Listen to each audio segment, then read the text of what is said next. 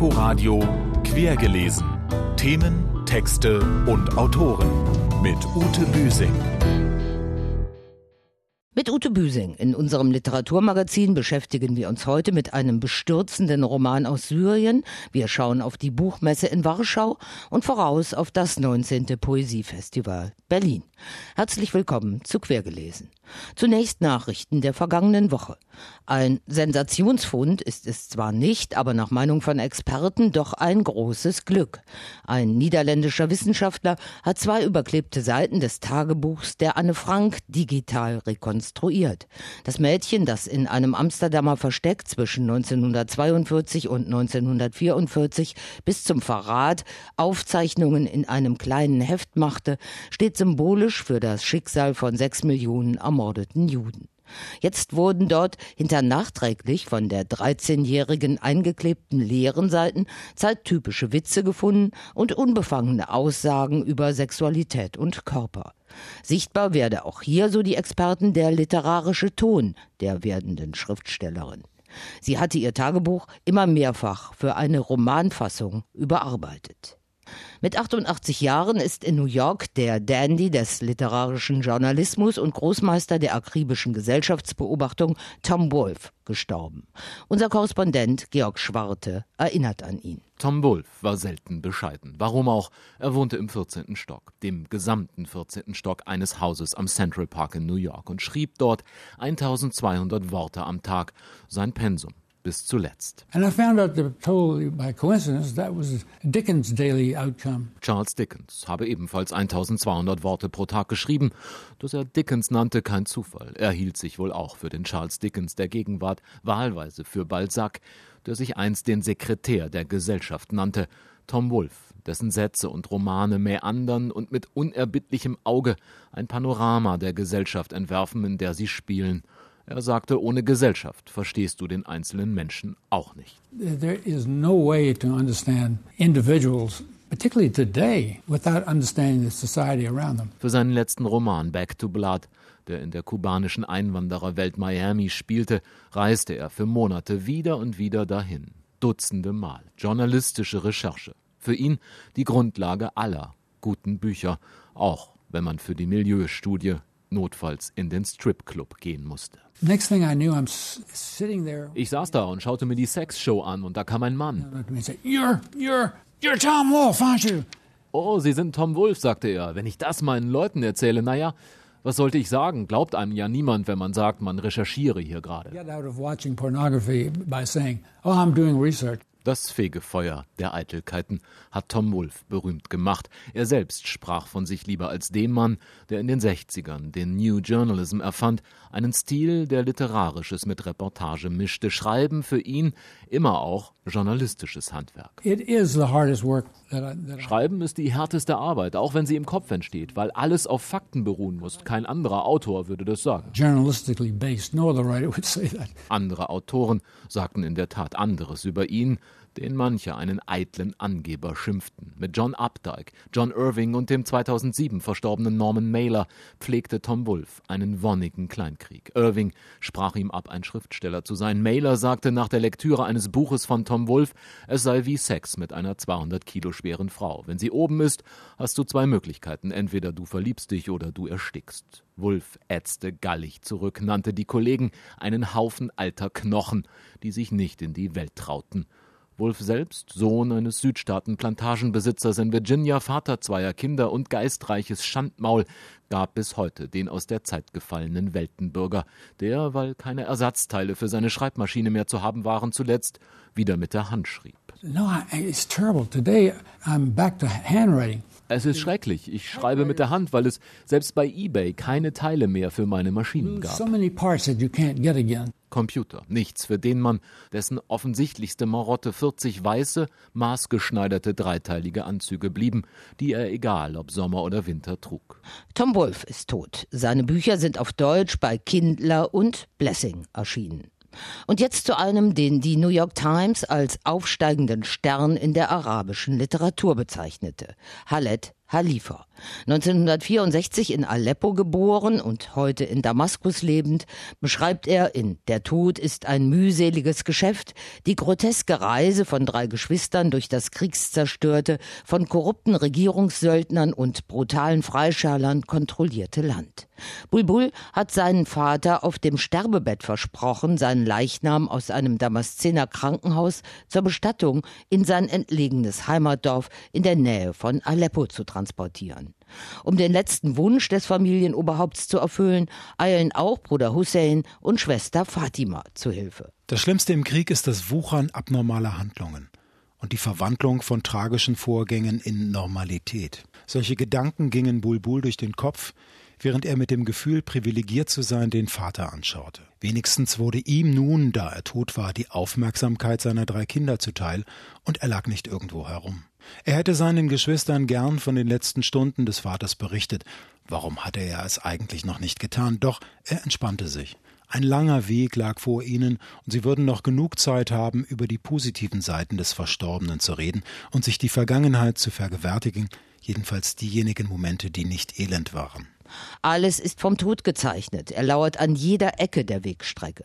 Das zwischen korrupten Systemtreuen und unkalkulierbaren Versprengten der freien syrischen Armee umkämpfte Land leidet unter Mordlust, Todessehnsucht und dem alltäglichen Sterben bei Schießereien und Bombenattacken. Dass Menschen im Privat-Pkw jemanden transportieren, der eines natürlichen Todes gestorben ist, fällt da nicht weiter ins Gewicht. Allein ein Vorankommen auf der nur etwa 250 Kilometer langen Strecke Strecke ist durch Bombardements und über zehn Checkpoints mühselig. Einmal soll der Leichnam inhaftiert werden, ein anderes Mal müssen die Brüder eine Religionsprüfung ablegen. Bulbul kommt in Umerziehungshaft. Allmählich verwest der Leichnam und die Geschwister kommen nicht dazu, wie sich der Vater das wohl für seine letzte Fahrt gewünscht hatte, ihre verschüttete Vergangenheit aufzuarbeiten. Wer noch vor einem Jahr vom Sieg überzeugt war, fühlte sich hilflos und schwach und dachte über sein bedrohtes, schutzloses Leben nach. Aber Bulbul, unfähig andere zu beobachten, beobachtete sich selbst, nur um zu entdecken, dass er duckmäuserischer war als alle anderen. Der Roman ist aus der Sicht des Mitvierzigers Bulbul erzählt, der in den Kriegswirren längst resigniert und alles unter sich begraben hat. Die große Liebe, einen Job, der seinen Fähigkeiten entspräche, das Leben. Kraftlos und feige fühlt er sich, ausgeblutet wie eine ganze Generation. Aber die Herkulesaufgabe des viertägigen Totentransports mutet er sich zu und er wächst daran auch wenn ihn am Ende wieder niemand braucht. Dieser Roman ist ein erschütterndes literarisches Dokument aus dem Bauch der syrischen Hölle. Es ist der erste Roman auf Deutsch von Khaled Khalifa. Der mehrfach für den International Prize of Arab Fiction nominierte Autor harrt als Kritiker der syrischen Diktatur im inneren Exil aus. Der Tod ist ein mühseliges Geschäft, liest sich wie ein Aufschrei. Erschienen ist er in der Übersetzung von Hartmut Fähndrich bei Rowold. Orts- und Szenenwechsel. In der polnischen Hauptstadt Warschau hat die internationale Buchmesse begonnen. Sie ist eine der ältesten Messen dieser Art in Europa. Unser Korrespondent Jan Palukat berichtet von dort. Kto tak ziewa? Es ist der allererste Gruß des polnischen Staates an Neugeborene. Ein herzlich willkommen als Poesie. Nawet cały świat. Kto tak ziewa? Erste Gedichte ist eine Aktion des staatlichen Buchinstituts. Zehn Werke polnischer Dichter sind in dem bunt illustrierten Band auf verstärkten Seiten versammelt und beigefügt eine Anleitung für die Eltern über die Bedeutung des Vorlesens. Dariusz Jaworski, Leiter des Buchinstituts. Chcemy uświadomić ludziom i to robimy, wir wollen den Menschen bewusst machen, dass das Lesen von der Wiege an wichtig ist. Auch für Größere haben wir jetzt eine Initiative gestartet. Im Internet bieten wir einen Monat kostenlos Bücher zum Runterladen an und das wurde bereits 90.000 Mal abgerufen. Polnischen Kindern das Buch schmackhaft zu machen, heißt ein Problem bei der Wurzel zu packen, denn es steht schlecht um das Leseland Polen. Eigentlich werden Literaten hier traditionell hoch geachtet. Neben der Religion war es die Sprache, die die Nation während der Teilungen zusammenhielt. Und doch greift im Land von Miłosz, Szymborska oder Lem seit Jahren laut Umfragen nur rund jeder Dritte wenigstens einmal im Jahr zum Buch und beim Buchinstitut begreift man bereits als Erfolg, dass die Zahlen nicht weiter sinken. Dennoch geht es den Verlagen nicht schlecht. Bestimmte Blockbuster verkaufen sich gut. Bestseller aus Deutschland? Peter Wohlebens Geheimes Leben der Bäume. Auch Charlotte Link, die derzeit auf Plakaten beworben wird, hat viele Leser. Es ist schrecklich, aber die Polen sind nicht interessiert an anderen Nationen. Wenn sie etwas lesen, dann Krimis, Science Fiction und anderen Unsinn. Klagt Slava Lisecka, vom Kleinverlag Od Do, der Perlen ausländischer Literatur ins Polnische bringt. Um auf der eher kommerziellen Warschauer Buchmesse vertreten zu sein, teilt sich ihr Verlag einen Stand mit anderen, bewussten Verlagen, wie es hier heißt, gesponsert vom Staat. Staatliche Institutionen wie das Buchinstitut stehen seit dem Machtantritt der Peace-Partei unter Ideologieverdacht. Von schwarzen Listen ist die Rede, Schriftsteller die Polen nicht mehr vertreten dürften. Der Institutschef dementiert. Es gibt, gab und wird keine schwarzen Listen geben. Als ich vor zwei Jahren anfing, ging es darum, das Spektrum zu erweitern.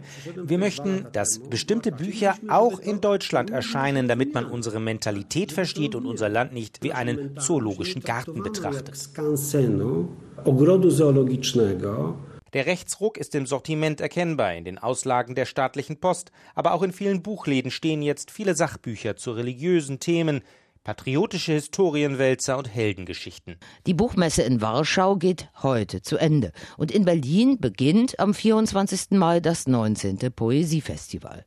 150 Dichter und Künstler aus 51 Ländern kommen bis zum 31. Mai unter dem Motto Werte, Vers, Kunst bei Lesungen, Poesiegesprächen, Konzerten und Ausstellungen mit ihrem Publikum zusammen.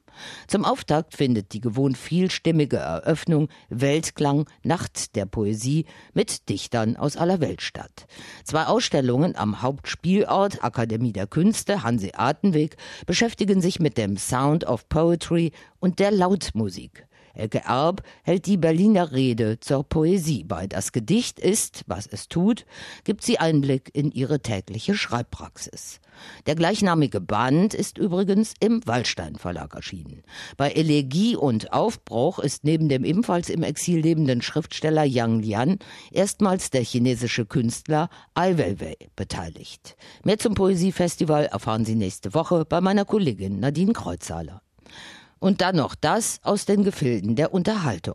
Charlene ist Anfang 60, sie raucht, sie trinkt, sie genießt das Leben und sie trägt ihr Herz auf der Zunge. Weil der Gatte verstorben ist und die Kinder das Haus verlassen haben, sucht sie das Gespräch mit ihrer Tochter, ruft sie bei jeder passenden und nicht so passenden Gelegenheit an, um wichtige Neuigkeiten auszutauschen. Davon handelt Carol Feves bei Hansa erschienenes Buch Eine Frau am Telefon. Bei Bastei Lübbe ist jetzt das gleichnamige Hörbuch erschienen. Iris Berben ist Charlene. Katja Weise hat ihr zugehört. Hallo, ich bin's, Mama.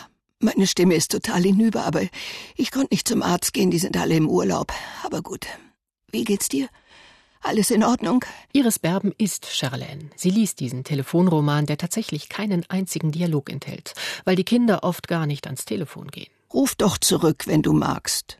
Weil sie keine Zeit oder Lust mehr haben, mit der Mutter zu reden, die meistens dann anruft, wenn es gerade gar nicht passt. Ich hab deine Freunde geweckt. Wieso? Schlaft ihr etwa alle zusammen in diesem Ferienhaus? Und auch noch beleidigt ist, wenn sie aus ihrer Sicht zu kurz abgefertigt wird. Ja gut, wenn du mir in dem Ton kommst, dann werde ich euch nicht mehr belästigen. Ich hab verstanden. Ich werde ganz alleine hier herumsitzen, ohne von dir zu hören. Das Telefon ist ihr Überlebensmittel, ihre Verbindung zur Außenwelt. Zwar sucht sie auch Online-Anschluss auf verschiedenen Dating-Plattformen, doch ohne großen Erfolg. Ich habe schon mindestens an zehn Typen geschrieben, aber kein einziger hat mir geantwortet. Trotzdem, Charlene lässt sich nicht unterkriegen. Carol Fief zeichnet das Porträt einer bemerkenswerten Frau, die nervt, penetrant Aufmerksamkeit fordert, auch vor emotionaler Erpressung nicht zurückschreckt, gleichzeitig aber fast nie ihren Humor verliert und so unsentimental und schnoddrig mit großen Problemen umgeht, dass es keinen kalt lässt. Ich habe beschlossen, nicht mehr zu schlafen. Schlafen ist bereits eine Art kleiner Tod. Carol Feves, eine Frau am Telefon, gelesen von Iris Berben, ist bei Bastei Lübbe Hörbuch erschienen. Fehlt uns noch der erste Satz eines neuen Romans, der hier unser letztes Wort sein soll. Wir entnehmen ihn Halle Talifas bei Rowold erschienenem bestürzenden Roman Der Tod ist ein mühseliges Geschäft. Zwei Stunden bevor er starb, blickte Abdalatif mit der letzten ihm verbliebenen Kraft seinem Sohn Bulbul tief in die Augen. Und das war quergelesen für heute. Tschüss, bis zum nächsten Mal, sagt Ute Büsing. Inforadio quergelesen. Themen, Texte und Autoren mit Ute Büsing.